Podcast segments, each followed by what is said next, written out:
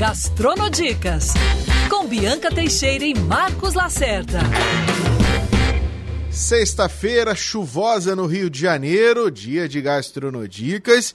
E hoje temos o convidado para lá de especial, Bibi, que vai poder harmonizar esse tempinho chuvoso no Rio de Janeiro com uma boa bebida. Falamos de vinho.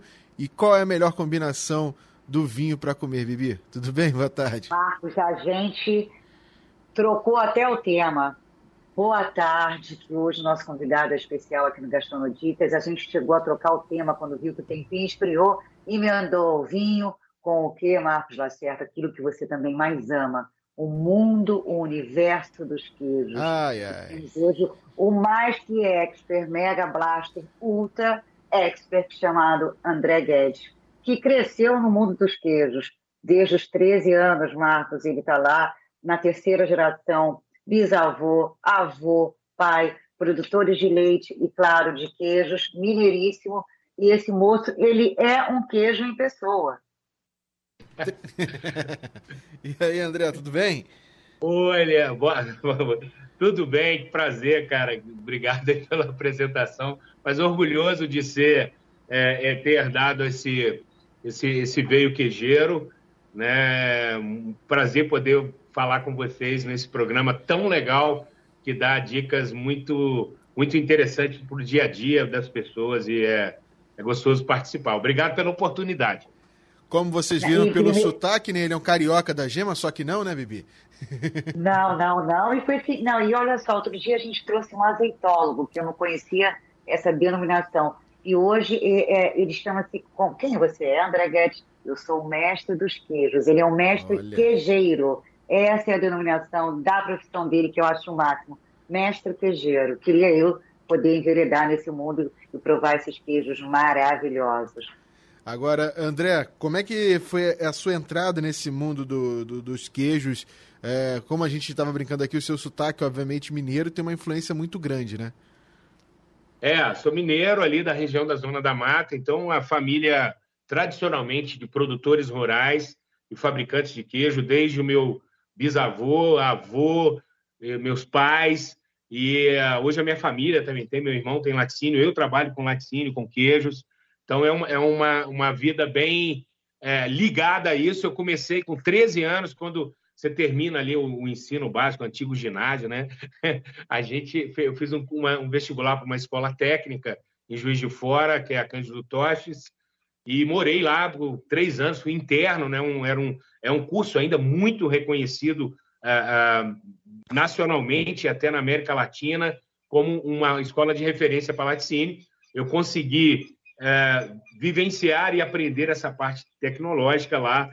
E dali eu fui vim para Nova Friburgo para um projeto suíço é, do governo suíço e da ligação da, da, da migração aqui para a região serrana do Rio de Janeiro e, e virei uh, um, um, carioca da Serra, né? E hoje sou carioca do coração, que eu trabalho para o Zona Sul já há 15 anos. Mas nesse todo esse período sempre envolvido com queijo, Hoje, eu, a minha principal função, né, eu trabalho como responsável técnico e quejeiro em, duas, em dois laticínios e, e vivo e, e, respiro essa, essa questão do queijo já há quase quatro décadas aí. É, um deles até é muito usado pelos chefes de, de cozinha, quando a gente fala na Vita Latte, é isso, né? Os chefes isso. são fãs dessa marca pela, é. pelo preciosismo na produção. A Vitalate é, é um projeto que eu trabalho no início da semana, né? Que é a, a burrata. A gente introduziu a. A gente no Rio chama de burrata, né? O italiano não fala o RR, então é burrata, mas é um produto, é um, é um carro-chefe lá do laticínio, que é um queijo fresco do sul da Itália, que se deu muito bem no Rio de Janeiro. E hoje está invadiu né, a própria Europa toda. A gastronomia, que não existe uma boa salada uma, sem burrata, né? É, uma burrata, um molhozinho, peixe, um tomate, é, é espetacular. É uma coisa que realmente é muito indulgente, saboroso e os acompanhamentos são muito leves, né? A burrata tem a sua indulgência do creme de leite fresco, mas ela é uma massa fresca e acompanha ali uma, um pão, uma, uma focaccia, e é uma entrada para o prato espetacular. Um bom vinho, né, André? Frescas, né? Oi? E um bom vinho, né, Marcos Lacerda? Ah, um vinho, sim, uma um vinho tinto e uma borratinha. É, uma borrata com rosé nos dias frios, uma borrata aí com tinto bem frutado mesmo, se no, no, num dia um pouco mais, no dia mais frio, né? No dia mais quente, um rosé ou até mesmo um branco frutado. Excelente. E, e, Marcos, a gente estava até falando sobre isso, né? Existe uma infinidade de queijos aí no mundo, mas a gente vai falar agora. É, o queijo começou, como é que foi a entrada dele no Brasil? É claro que pelo, pelo que a gente vê dos queijos, a França é a maior referência, né? Mas e como é que foi a entrada? Como é que os queijos começaram a entrar no Brasil? Que eu sei que também que é uma história bastante antiga, a gente falou sobre isso. É, bom, a história do queijo é milenar, nós estamos falando de 10 mil anos, ali no Oriente Médio, invadiu e subiu muito para a Europa, já no Império Romano, né, via Itália, chegou ali aos, onde é hoje França, Suíça, é, até os Países Baixos, Holanda, etc. Mas o que, que acontece? No Brasil, a influência muito grande foi dos holandeses. A primeira fábrica de queijo oficial assim tem é, um século e meio ali, 1888, na região ali perto de Barbacena. Essa fábrica existe até hoje, onde começou-se a produzir um queijo que veio se chamar depois de queijo prato, que a gente conhece que era a fusão do Dambo dinamarquês, que tinha um dinamarquês na história também, com o Edam, o Edam holandês, que virou e nasceu o queijo prato, que foi muito é, já difundido. Os portugueses já produziam ali é, queijos na região da Canastra, por exemplo, onde tinha os bandeirantes. Já havia uma produção de queijo já herdado da, dos, dos portugueses, mas esse marco assim do início mesmo do queijo de uma forma mais industrial foi ah, em 1888 com, com essa fábrica ali em Barbacena, é, bem interessante, da família Sá Fortes, né? É tradicional isso conhecido.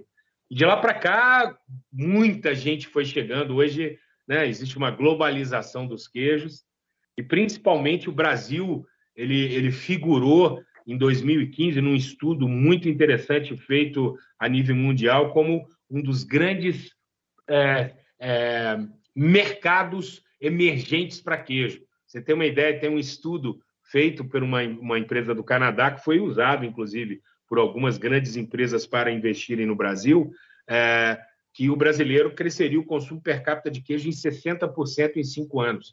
E não só cresceria, como cresceu. De 2015 a 2020, o brasileiro saltou de 5,4 quilos por pessoa ano para 8,6. Isso é muito representativo. Se você imaginar assim, consumo per capita, ah, beleza, na Europa é tudo acima de 19 quilos, mas é estável há muito tempo. O Brasil em cinco anos, com 200 milhões de habitantes, cresceu o consumo per capita em 60%. Isso ainda teve, nesses últimos cinco, sete anos, uma invasão de grandes empresas da Europa, da França, da Itália, até uma grande produtora de refrigerante investiu em laticínio no Brasil, né? É, é, comprou, é um negócio bem interessante que aconteceu no mercado de queijo, essa revolução dos últimos sete, uh, 10 anos com a entrada desses grandes grupos e, a, e, essa gourmetização que eu vou chamar, não sei se isso é um. Da, do, do, consumo do brasileiro, da sofisticação de consumo é, é, é, é emergente. Você vê, você liga a televisão, tem mais programa de culinária do que qualquer outra coisa. Tem 40, 42 programas de culinária hoje. É, um, é uma, é um, as pessoas respiram, querem comer melhor, querem conhecer mais o que come, e o queijo tem muito a ver nesse negócio, né? E, e Marcos, você estava fazendo uma, uma pesquisa, hum. não perguntei isso ao André, mas a gente tem mundo afora o quê? É, duas mil variedades de queijos, três mil. Como é que é, como é que são os queijos no mundo? Quais os tipos de queijo? É, esse é um negócio bem interessante. Se você fala para um francês, ele sozinho vai falar que na França tem mais de mil tipos de queijo. E uh, efetivamente tem, porque existem muitos queijos é, com pequenas regiões, você muda uma, uma vertente de uma montanha e o, o, o, o Brie muda o nome. Então, você tem o Brie AOC, Brie, uh, o Le Cru, Brie, não sei, você tem o Camembert da Normandie, o Camembert... As variações, né? As variações. Oficialmente, oficialmente, na França, existem 482 tipos de queijo. Isso é, isso é, é dito pela FAO é, que é um órgão dentro da ONU para negócios, né, para agronegócios, ela, ela tem catalogado 1.275 tipos de queijo no mundo oficialmente. Você tem uma ideia, o Brasil, por exemplo, a gente tinha até pouco tempo atrás 10 tipos de queijo somente brasileiros, né? que é o Minas Frescal, Minas Padrão, Meia Cura, é, queijo de coalho, queijo de manteiga, queijo colonial, queijo marajoara, e aí teve essa revolução dos queijos nacionais aí, com, indicações geográficas, já apareceu canastra, cerro. Hoje a gente está com cerca reconhecido aí uns 30, 35 tipos de queijo, se eu não me engano. Se eu falo, e começou esse movimento do IG que cresceu mais. Mas, uh, e o Brasil, lógico, você tem uma variedade de queijos enorme, que são chamados queijos tipo. Né? O tipo Gruyère, que o Gruyère é suíço, o tipo Camembert, que o Camembert é francês, que são queijos de tecnologia de outros países, replicados aqui, muitas das vezes por empresas daquele país até. Mas aí existe a proteção geográfica para a nomenclatura.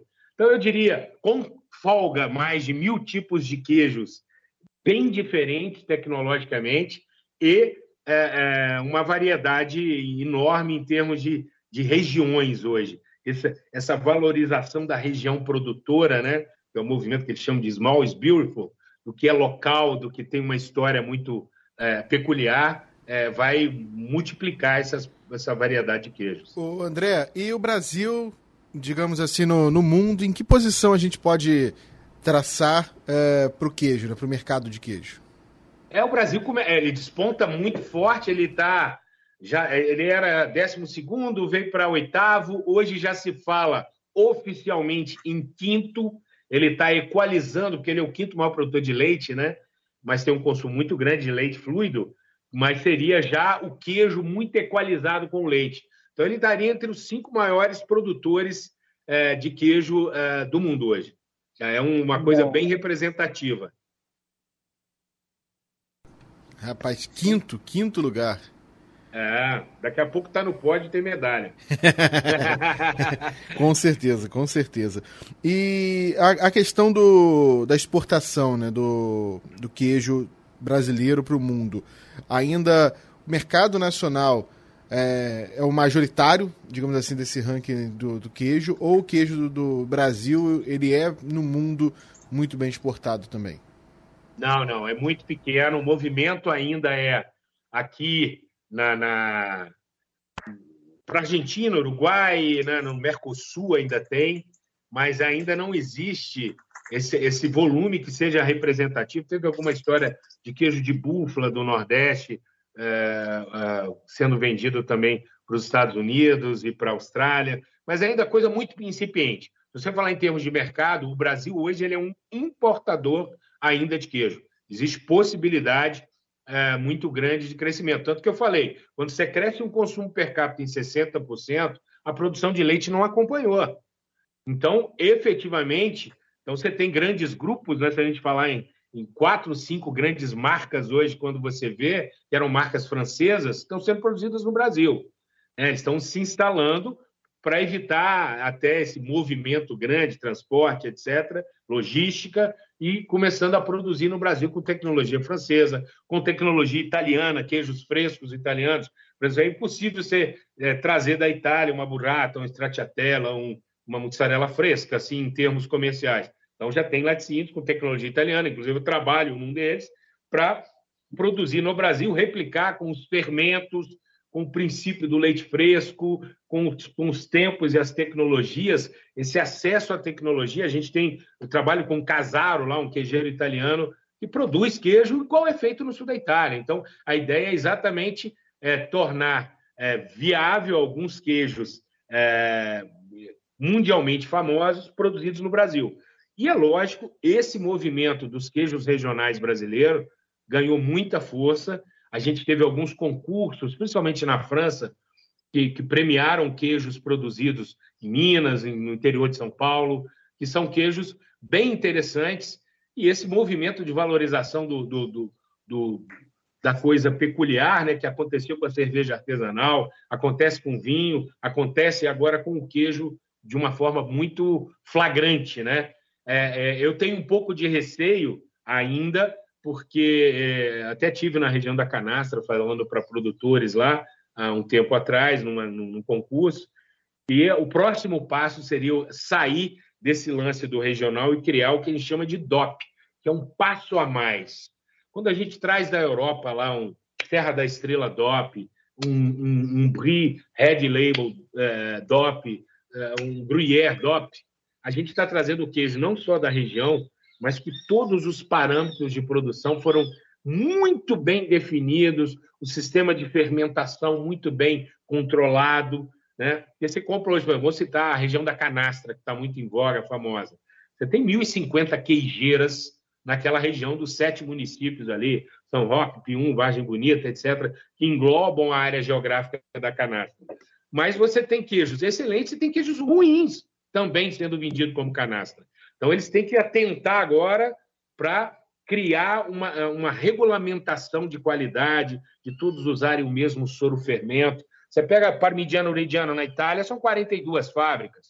Todas elas usam o mesmo soro fermento que é a essência do queijo. E o queijo nada mais é do que o leite concentrado fermentado. Então, você, na hora de concentrar, você retira o soro através de um coagulante que forma um gel e o sabor é dado pela fermentação. Então, a fermentação é a alma do queijo. Então, ali tem que ser é, é resguardar o leite cru como uma referência de terroir, mas a fermentação essencial ela tem que ser muito padronizada para você dar essa nomenclatura DOP. Então, é, é, no Brasil hoje não existe nenhum queijo DOP, só existe queijo com indicação geográfica. Mas o próximo passo será esse, será muito legal. Na, na importação, é, o DOP é como se fosse uma chancela na produção, na história original da produção, né? Exatamente. Na história do produto.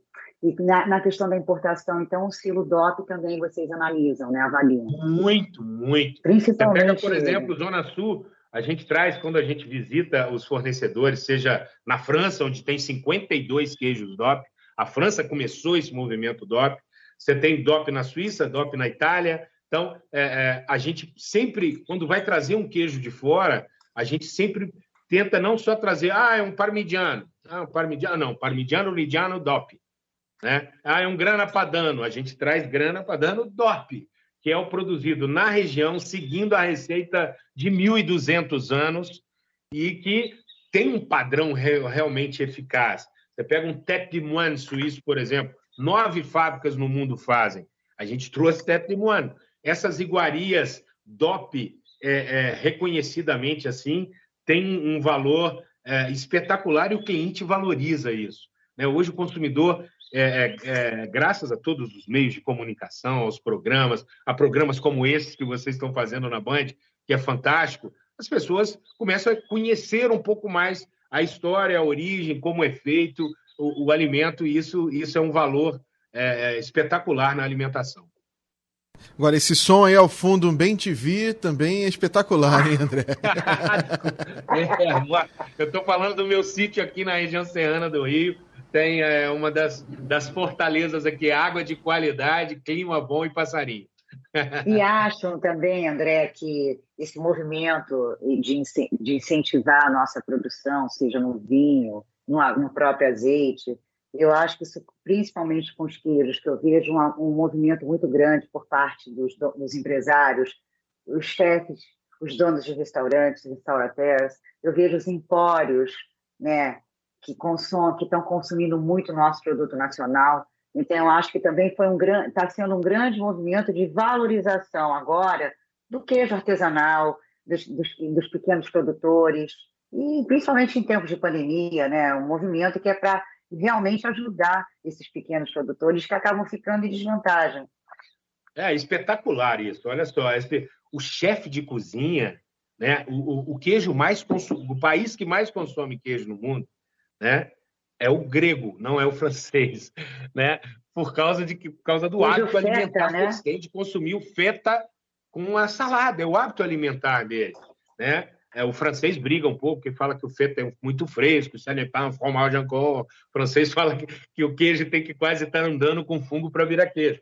Que é legal. Essa, essa, é, o, o, grego come 27,5 kg de queijo por ano. O francês vem logo depois com 24,5, 25 a Europa toda na casa dos 20. Mas o principal é o seguinte: lá ainda tem esse hábito grande de consumir queijos, assim como tábua de queijos. Mas, efetivamente, os grandes consumidores de queijos se dão via gastronomia. Você pega a história do mineiro, né? eu, eu sofro essa, esse bullying gostoso, rola o queijo que vai atrás, aquela historinha. É verdade. Mas por quê? Porque a gente foi criado comendo pão de queijo. A gente foi criado com a sobremesa que é queijo com goiabada. Igual eu falei com você, eu estou aqui tomando um cafezinho, comendo um pedaço de queijo. Você vai na casa do mineiro, é assim. Então, tem lá, vai num bar, tem estande de coxinha, mas tem um pãozinho de queijo recheado com frango. Até aí começa a criar. Mas então tem um hábito. O mineiro, por exemplo, é, é tanta queijaria artesanal que tem em Minas, mas eu estudo, por exemplo, da matéria e tal, que já está na casa dos 12 quilos por pessoa. Então, o mineiro ele tem o hábito de consumir mais queijo, e isso é cultural, né? Igual eu falo da Grécia, é cultural, é, é o tzatziki lá, a pastinha, é o feta, não, toda salada, todo o almoço, classe A, B, C, D. Não tem a ver com poder aquisitivo, né? A Grécia é um dos países com menor né, poder aquisitivo dentro da, da União Europeia, mas tem a ver muito exatamente com esse hábito alimentar. E isso a gastronomia é fantástica. O queijo mais consumido no mundo é a mozzarella mas é por causa da pizza, não é por causa da mozzarella fresca, né? Mozzarella fresca cada dia mais é representativa, principalmente no Rio de Janeiro. É quase impossível você ir num restaurante que não tem uma caprese na entrada ou que não tem uma burrata. Então virou uma coisa que as, as pessoas, os chefes ajudaram a divulgar. E eles voltaram muito para esse mundo interno agora, dessa valorização dos produtos é, peculiares. Então você tem muitos queijos nacionais participando, seja de uma degustação, é, queijo artesanal brasileiro, seja de uma, uma receita que tem lá, o queijo canastra, ou o queijo do cerro, ou o requeijão marajoara, né? A gente foi garimpar lá para o Zona Sul, na, na ilha do Marajó, esse queijo que é muito legal, uma delícia com castanha do Pará. Então, você vai lá no, no Veropeso, em Belém, já tem, agora já tem no Rio de Janeiro. Aí você vê que tem um monte de paraense no Rio de Janeiro que curtiram a chegada do queijo do Pará ali. Né? Aí você tem o queijo colonial do sul, que é muito legal, colônia é, ítalo-germânica, um queijo gostoso para comer com doce, com geleia, e aí começa a aflorar esses hábitos regionais do Brasil e produzidos com qualidade. É muito importante quando a gente fala em queijo artesanal também. A gente teve alguns burburos, problema lá, Rock em Rio, queijo aprendido. O que, que acontece? O artesanal, é, a gente tem essa preocupação dentro do Zona Sul hoje, de pegar produtos também que têm uma certificação sanitária para segurança alimentar, que a segurança alimentar é muito importante. Não quer dizer que artesanal é mal feito, muito pelo contrário. É feito em pequenas porções e com, com cuidado, geralmente com uma dose de coração e amor. Mas você tem que ter, ver se foi transportado direitinho, se tem regras de conservação, se a embalagem é boa. Então, esse negócio do selo CISV ou do selo sanitário, a gente tem essa preocupação bastante dentro do Zona Sul, mas felizmente né, nasceu aí o tal do selo Arte, que é muito legal, que é um processo de certificação dos produtores que cumpre algumas regras que são importantes no processo de estocagem, de transporte, de embalagem, de higiene de produção, que garante, no final, a segurança alimentar. O alimento foi feito para fazer bem, não para imputar risco a quem consome. Em via de regra, o nível está muito bom dos queijos artesanais do Brasil. Agora... Qual é o ranking? No, no, no ranking, estou curiosa, Lacerda. Hum. Ele falou muito da mussarela no mundo em função da pizza. Mas no ranking, quais são os queijos mais consumidos? A pergunta que Sim, não bom. quer falar. Olha, se você pegar o mercado brasileiro, o Brasil é tropical. Então você vai ter a mussarela em primeiro, não tem jeito. Em segundo lugar, ainda é o queijo prato, por causa do X, né? Ele é o cheese dos hambúrgueres. Né? Cada, aí você tem já hambúrguer hoje com queijo canastra, hambúrguer com queijo meia cura, mas o queijo prato, é, o hambúrguer é a segunda forma de consumir. O terceiro queijo aí entra já o Minas, queijo Minas Frescal. Quarto queijo hoje é uma briga muito grande entre o Petit Suisse, que todo mundo acha que é iogurte, mas é Petit Suisse é, é um queijo, né? Tem as marcas comerciais, não sei se a gente pode falar na, lá, da Danoninho, Xambim, não sei o que, que é o queijo. Aquele, o que, que acontece? Esses, esses, esses queijos são queijo tipo petit suisse, é um queijo. E ele está dentro do público infantil e é uma tonelagem considerável. Ele briga ali no quarto lugar, já com a linha do queijo provolone parmesão. Por quê? O provolone como um aperitivo muito usual e o parmesão por causa da, das massas. Mais uma vez, a culinária. Né? Então, se você pegar os três primeiros queijos lá, mozzarella e prato, legal, queijo nacional, tropical, um para pizza, o outro para hambúrguer, para sanduíche, para lasanha. Pra... Aí você pega o terceiro queijo, é o Minas, que tem o café da manhã, mas tem ah, o queijo, a sobremesa, tem o lanche, tem queijinho derretido na chapa, etc. E, uh, uh, e você depois já parte para queijos que começam a virar do público infantil para o requeijão, que é um produto brasileiro. O requeijão eu nem classifiquei como queijo, senão ele entra ali brigando já em segundo lugar com queijo prato. Né? Porque é uma o requeijão é um produto brasileiro, não é tipo requeijão, é um dos queijos brasileiros, e ele é tem aplicação do lanche, café da manhã, usa em pizza, mistura, faz molho com camarão, com um monte de coisa. Né? Tem marcas tradicionais aí no Brasil cujas marcas parecem ser até o produto, né? E é, é bem é, é representativa essa história do requeijão. Né? Até o chinês lá faz requeijão com catupiry, todo mundo fala. Frango com catupiry, eu acho legal as pastelarias dele. Normalmente não é essa marca, tem um valor agregado um pouco maior, mas tem requeijão lá dentro. É, é né? frango com catupiry, ou se não for catupiry, é com cream cheese, mas ninguém fala que é com requeijão, né? Não, fala. E ah, o cream cheese, por exemplo, é um produto que está entrando muito forte, a comida japonesa aí. O japonês não usa tanto, mas aqui lá no Brasil nós somos o máximo. A gente cria um com geleia de damasco, que é um sucesso. Por que, que é um sucesso? Hoje você vai em qualquer recepção e tal, agora na pandemia nem tanto, você ia em qualquer negócio, qualquer evento tinha geleia de damasco. Porque, primeiro porque Brie é um nome legal francês e, e efetivamente ele, ele harmoniza bem com o doçor de uma geleia não muito doce sensorialmente, que é o damasco. Tanto que ele não combina muito com geleia de morango, ele combina com geleia de damasco. Mas é, é, é, o, o, francês mesmo não consome isso, ele consome com a fruta.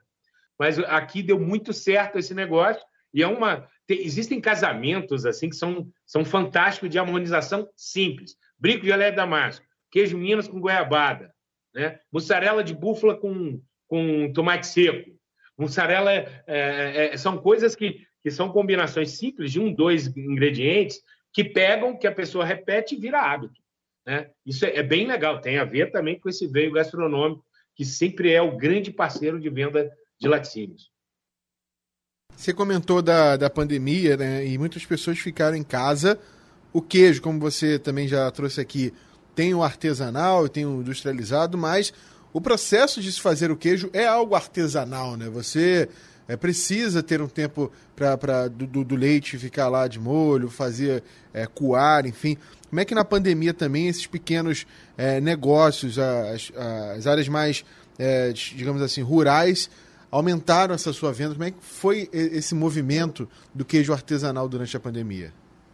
Foi interessante essa observação, né? Vaca não tem Covid, já é uma uma, não é a doença da vaca louca, vaca, né? Nem cabra, nem ovelha, nem búfala. Então, o que, que acontece? Os animais continuaram disso. produzindo.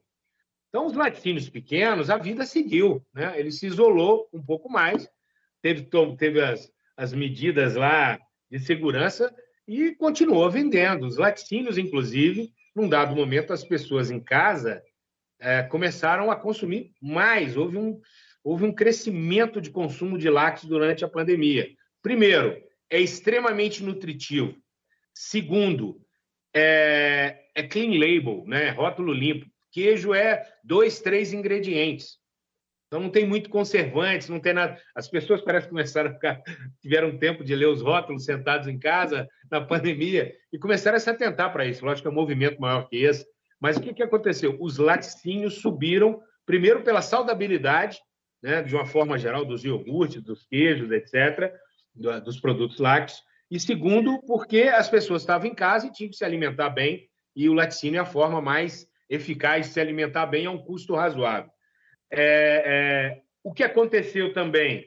É, o consumo de vinho subiu, então, queijos especiais foi muito interessante. Num, num primeiro momento, os queijos convencionais, a pessoa pensando na alimentação. No segundo momento, ela já estava harmonizando em casa ela já tinha assistido um monte de programa de culinária, ela já tinha lido um livro sobre vinho e queijo, ela já estava gourmet, né? Então, eu acho que aconteceu também isso. Eu acho não, isso aconteceu na prática, que a gente tem os números de venda.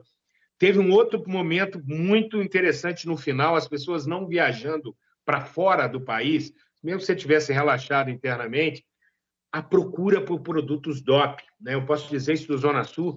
Teve uma. Pô, você pega um Ramon Ibérico, por exemplo, que é o, o top dos tops dos frios, que é caro, mesmo na Espanha, mas a pessoa que é espanhol, que estava aqui, ou que não conseguiu viajar para lá, uh, ou não foi comer o prosciutto cru de Parma, na Itália, ele queria ter esse produto aqui.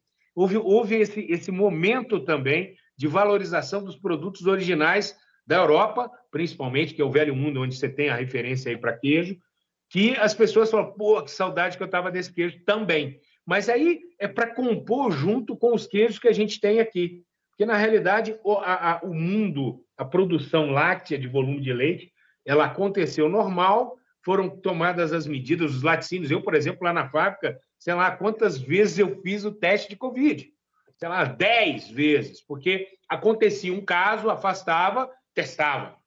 Afastava, porque a gente tem um registro lá do Ministério da Agricultura, então esse controle foi muito, dentro das fábricas legalizadas, muito, muito intenso, porque existia um risco efetivamente mesmo porque o próprio Ministério tinha baixado uma portaria interna que, se atingisse 30%, a fábrica teria que paralisar atividades e vender o leite a outro laticínio. Então, todo mundo tinha muito cuidado, foi feito com muito cuidado esse processo dentro da indústria alimentícia como um todo, eu posso dizer, da indústria quejeira, e a coisa funcionou. E, efetivamente, foi tem esse lado proveitoso das pessoas terem é, se atentado mais para esse valor, não só da saudabilidade do queijo, mas do sabor e do que, que ele propicia junto com as harmonizações dele dentro de casa, seja com cerveja artesanal ou com, com vinho, que é o grande parceiro do queijo, que é, é uma coisa que aflorou na pandemia. E vamos colher o fruto agora para sempre, se Deus quiser. Você falou Marcos, de. você não se atreve a, a, fazer queijo em casa, hein? Porque você é não. é mestre em inventar essas coisas. não, não. Legal, temos dica, hein? A gente faz queijo, né? A gente montou, pra você ver uma coisa interessante. Nós montamos dentro da, de algumas lojas, ali uma no, na Barão da Torre, uma na, na Dias Ferreira e na Barra, um lab, que a gente chama, que é uma produção de mussarela na frente do cliente. Do cliente o cliente fica louco. Tem cliente é, que quer comprar massa para poder esticar em casa, fazer o nozinho dele, a trétia, é. porque esse negócio feito em casa é, é gostoso. Eu agora estou numa, numa batalha aqui em casa para fazer pão de fermentação natural. Aí Uma moça sim. que trabalha na vinícola, que pô, eu acho demais também. E o pão de fermentação natural para queijo é o grande parceirão mesmo ali, porque ele, ele não interfere no queijo, ele cumpre uma, uma função de complemento alimentar da, das fibras, né? a gente usa uma farinha integral e tal, uma farinha melhor, e, é bem da fibra e do próprio carboidrato, que o queijo tem muito pouco, ele equilibra bem a alimentação do queijo, né? E é, é legal. E azeite, pão, dá para brincar de fazer queijo de casa, uns iogurtes, é bem legal. E, e, essa aventura aí de você fazer vinho, hein, André? Cara, isso é uma coisa nova, a gente estava falando antes. É, uma, é um sonho, eu sou apaixonado por queijo e queijo tem muito a ver com vinho. Eu, eu ministro treinamento lá na Associação Brasileira de Sommelier, no Rio de Janeiro, né? Já há alguns anos, uns 10, 15 anos, sobre a harmonização de queijo e vinho. Apaixonado por isso. Vi, né, em algumas viagens que, você, que eu fiz pela fábrica, pelo Zona Sul, na Europa, principalmente o sul da Europa, lá, Itália, na Itália meridional, sul da Itália, vinhos legais em, em vinícolas pequenas. E eu falei, pô, esse clima tem tudo a ver com Friburgo. Eu estou numa região fria, a cidade mais fria do Rio de Janeiro, numa altitude legal, 900 a 1.200 metros. E eu comecei a pesquisar isso em 2015, 2017 me aventurei, comprei as primeiras mudas de Cabernet Franc, criei aqui um espaço, plantei as duas mil mudas e agora já tem Chardonnay, Pinot Noir, foi aumentando, você vai, você, você vicia no negócio, é bem legal e é lindo é, ver a, a uva acontecer.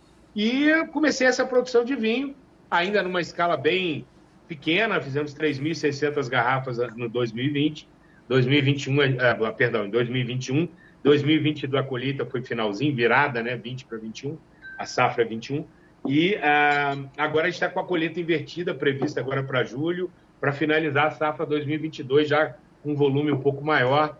Pô, é muito legal, é muito legal você. Eu trabalho durante a semana dos laticínios, no, no Zona Sul, nessas nas plantas que a gente vivencia o queijo, que, me, que, que, é a minha profissão principal.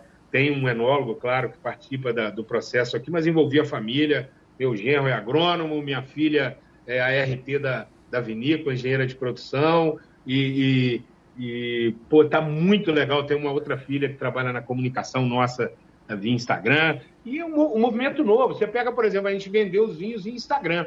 Né? Com certeza o Zona Sul, eu estou em fase de negociação para a safra 2022. Vamos ter alguns vinhos lá, o Dionísio já teve aqui, né? mas é, é, a venda pelo Instagram foi outro e-commerce do, do, é um outro movimento que nasceu, né? já existia do vinho, mas potencializou demais, não para o vinho, para o queijo também, tá? Hoje existe, né? Nós lá mesmo na empresa, a pessoa que tem uma assinatura para iogurte grego. É um negócio que você não imaginava isso antes da pandemia, hoje tem é prático e tal, é, ou traz do supermercado, ou o próprio Zona Sul mesmo tem o Zona Sul Atende, cresceu demais o volume. Quando eu falo crescer demais, é crescer 10 vezes, mil por cento durante a pandemia. E muitos desses diminuem, mas continua ainda esse modelo da praticidade. E o vinho está aí, eu sou apaixonado, terras frias. Né, fazer aproveitar aqui a grande, o grande canal de vocês, lá é, é o nome da nossa vinícola e do nosso vinho, e daqui a pouco já estamos abrindo para visitação, tá bem legal. É um projeto. Eu ia assim, falar isso agora. Eu é. e o Marcos, a gente pode ser os seus assistentes, seus assessores. Opa, a gente subiremos a serra. De visitação. o Marcos Lacerda vira o provador oficial. Eu só indico as pessoas, faço todo o mapeamento. o que você acha, Marcos? Subir a serra, senti um fiozinho agora sobe a serra aqui, é, o clima tem tudo a ver. Hoje é um clima tudo a ver no Rio mesmo, né? Uhum. Você pensa que não. É impressionante a venda de fondue, por exemplo, que acontece no Rio de Janeiro. Né? Porque as pessoas associam friozinho ou apertam o ar-condicionado um pouquinho ali e tem o romantismo do prato fondue. Você imaginar que é uma coisa bem brasileira. Você pegar a Suíça, por exemplo, a Suíça é uma reunião familiar, né? Final do ano ali, próximo ao Natal, neve na janela, vamos reunir a família, um fondue, um grupo de amigos. Aqui no Brasil, ele criou esse veio romântico, até os rótulos de fondue que a gente traz da Suíça, às vezes eles são desenvolvidos por brasileiro. É um ah. casal, duas tacinhas, já, é aquele momento muito mais romântico, mas que é enorme, é impressionante. Aqui na Serra tem diversas casas de fondue, mas no Rio também, né? Você vai para o sul do estado, ali, Penedo, Tatiaia, é impressionante. E na cidade do Rio de Janeiro. Então, é, é, é é muito legal e vai bem com Chardonnay, tá? Vai, vai, a dica aqui já de uma vez. Um dia com uva Chardonnay é perfeito. É, dicas de vinho e também de queijo, né, Bibi? Que coluna, hein? É, mas, mas olha só, eu ainda tenho, eu não sei comprar até hoje, Lacerda, hum. queijo Minas. Não? Eu sempre fico na dúvida do salgadinho, como é que conserva ele. É. Aí bota com água e sal na geladeira, aí não, aí coloca no outro. Como é que é? Quais são as dicas para se comprar? É um tem uns queijo Minas que vem que Jesus do céu. É, é, o que que acontece? Queijo, bom, primeiro, o ideal, né, o queijo Minas Frescal, o queijo Minas, o que, que, que acontece? O Minas tem quatro variedades. Você tem o Minas Frescal, o Minas Meia Cura, o Minas Padrão e o Minas Curado. Uhum. O que o carioca consome e é representativo, eu digo o seguinte: o carioca é o segundo maior consumidor per capita de vinho do Brasil, só perde para o gaúcho, tá? Uhum. E de queijo fresco é, é, é, é menos, eu, não, eu estaria chutando aqui, mas com certeza é, é entre os três maiores, brigando ali com o mineiro, no consumo do queijo fresco. Então, o queijo fresco, primeira coisa é observar se ele é fresco. A loja que você compra é o grande diferencial do negócio. Saber que a loja tem sempre estar renovando, é, é fresquinho, vende mais, vende mais, é fresquinho. É slogan de marca, mas isso vale para o queijo Minas. Né? E isso é bem legal, porque tem que ser fresco. Segunda coisa, se você puder, é, produto fresco, frequentar e comprar mais vezes porções menores, é o ideal. Ele é também para ser consumido fresco. Quando você abre, ah, comprei no, no saquinho. Mas no saquinho você vai estar escrito lá, pós-aberto consumir em três dias, pós-aberto consumir em cinco dias. Um frescal, eu diria, pós-aberto consumir em dois dias. Não é que ele vai estragar, queijo não estraga assim, mas ele altera, ele continua. Queijo é um produto vivo. Então ele tem lactobacilos ali dentro, que é o fermento lático, que ajuda a formar o sabor lácteo do queijo, que ele fica vivo. Então, depois que ele passa de 4, 5, 6, 7, embora a validade seja 15 em alguns até 30 dias, quando ele passa desse período, ele muda, ele perde o frescor. Ele começa a virar quase que um meia cura. Ele começa a ficar meio cremoso, dá uma, uma proteólisezinha e ele perde o frescor. Então, ele muda a característica do queijo fresco. O que eu recomendo, para queijo fresco, comprar e consumir sempre o mais fresco possível, mas na sua guarda na geladeira. Essa história, ah, queijo, guarda fora da geladeira. Isso, pô, lá na Europa. É, aqui não dá. ele fica fora. Pô, mas lá tá 15 graus. Né? não, não dá. O queijo passou de 23, 25 graus, ele começa a suar. Isso é uma coisa também que acontece muito com queijos artesanais. Já tive discussões homéricas sobre isso. Porque é o seguinte, a 23 graus a gordura funde. O queijo começa a suar. Aí depois ela solidifica e cria um sabor râncido. Né? O que acontece às vezes com alguns queijos artesanais, que são ruins porque foi mal conservado. Ele não foi mal produzido, ele foi mal conservado. É importante você ter uma conservação numa temperatura amena. Amena em casa, ou o ar-condicionado está ligado na sua casa, você gasta uma grana, ou você guarda na geladeira. Não precisa guardar no congelador. Não se congela queijo. Se você for congelar queijo, ele não vai perder valor nutricional. Ele pô, vai ficar, descongelou, você vai consumir, só que ele vai perder textura. Porque o queijo tem água, tem umidade, tem 45% de umidade em média. A água aumenta de volume, cria o cristal, né? o queijo parece que estufa, aí você descongela, ele fica meio esfarelento. Então você não congelar queijo para derreter, sem problema. A maioria das pizzarias congelam mussarela para fazer a fusão. Ah, vou fazer um fondue, pode congelar a mistura. Esquentou, resolveu. Consumiu natural, congelar jamais, jamais, jamais. Manter refrigerado. O que, que tem em casa? Essas queijeirazinhas que você compra é legal? É legal. É um pratinho, ela cobre, ela protege do ar da geladeira, que normalmente as geladeiras mais modernas são muito secas, né? Então, uhum. as frost free, essas marcas, elas têm uma umidade relativa de 30%, 40%. Aquilo resseca o queijo, trinca, ou se tiver muita coisa dentro da geladeira, vai dar um fungo. E a geladeira você vai guardando um pouquinho de tudo, né? De vez em quando você dá uma organizada. Então, é proteger o queijo da umidade baixa, ou com uma queijeirinha, ou o filme alimentício. Aquele filme que guarda é perfeito, é para colocou, guardou, protegeu da umidade e consome uh, uh, uh, o quanto antes. Abriu o queijo três, cinco dias. Compre em porções que você vai usando. A gente treina isso dentro do Zona Sul, que é muito legal. As pessoas que trabalham lá, os consultores de venda, para indicar, ah, vou receber 10 pessoas na minha casa, quanto que eu levo de queijo, não pode faltar. É 2,5 kg. Pronto, está ali. 250 gramas por pessoa. Ah, 10 pessoas. Ah, mas eu quero comprar 4 quilos. Vai sobrar 1,5 kg. Vai ficar na sua geladeira. Até eu você falar fazer isso agora. Quando você faz isso em casa, que você guarda, sei lá, um Gouda, qualquer queijo, aí você deixa lá naquela geladeira de frio, aquela compartimento de frios uma semana aí aparece na casca aquele verdinho. É para é. jogar fora? O que, que se faz? Pode ser verdinho, pode ser branquinho, pode ser pretinho, depende do que, que você tem. A geladeira não é um local muito asséptico, ele é refrigerado. É. E ali você vai lá e torna, pinga o um negocinho, torna um negócio, você vai lá e passa o pano. Ninguém tem o hábito de lavar a geladeira, né? Então o que, que acontece? A geladeira ela dá o fungo. Quando é um fungo branco, geralmente é, é horrível se algum médico ver. O fungo branco, dificilmente ele produz toxina ruim. Então é. E, e você vê se ele é superficial. Você raspa, lava eu, e consome. Geralmente, quando o fungo dá um pelinho, que é o aspergillus niger, normalmente, dá muito em geladeira, chamado pelo de gato, esse ele já ele interfere para dentro do queijo. For um queijo fresco, descarta. Não, não. O, o, a, o, o fungo ele tem é, esse crescimento externo, mas ele, ele se alimenta do interno. Então tem que ter muito cuidado, às vezes, com o fungo. Quando é uma coisinha bem superficial ali, você vai, corta um pedacinho, não, né, não, não, não, mas deu pelo, etc., descarta que é melhor. Existe um risco quando se consome produtos fungados que não sejam próprios os fungos, né?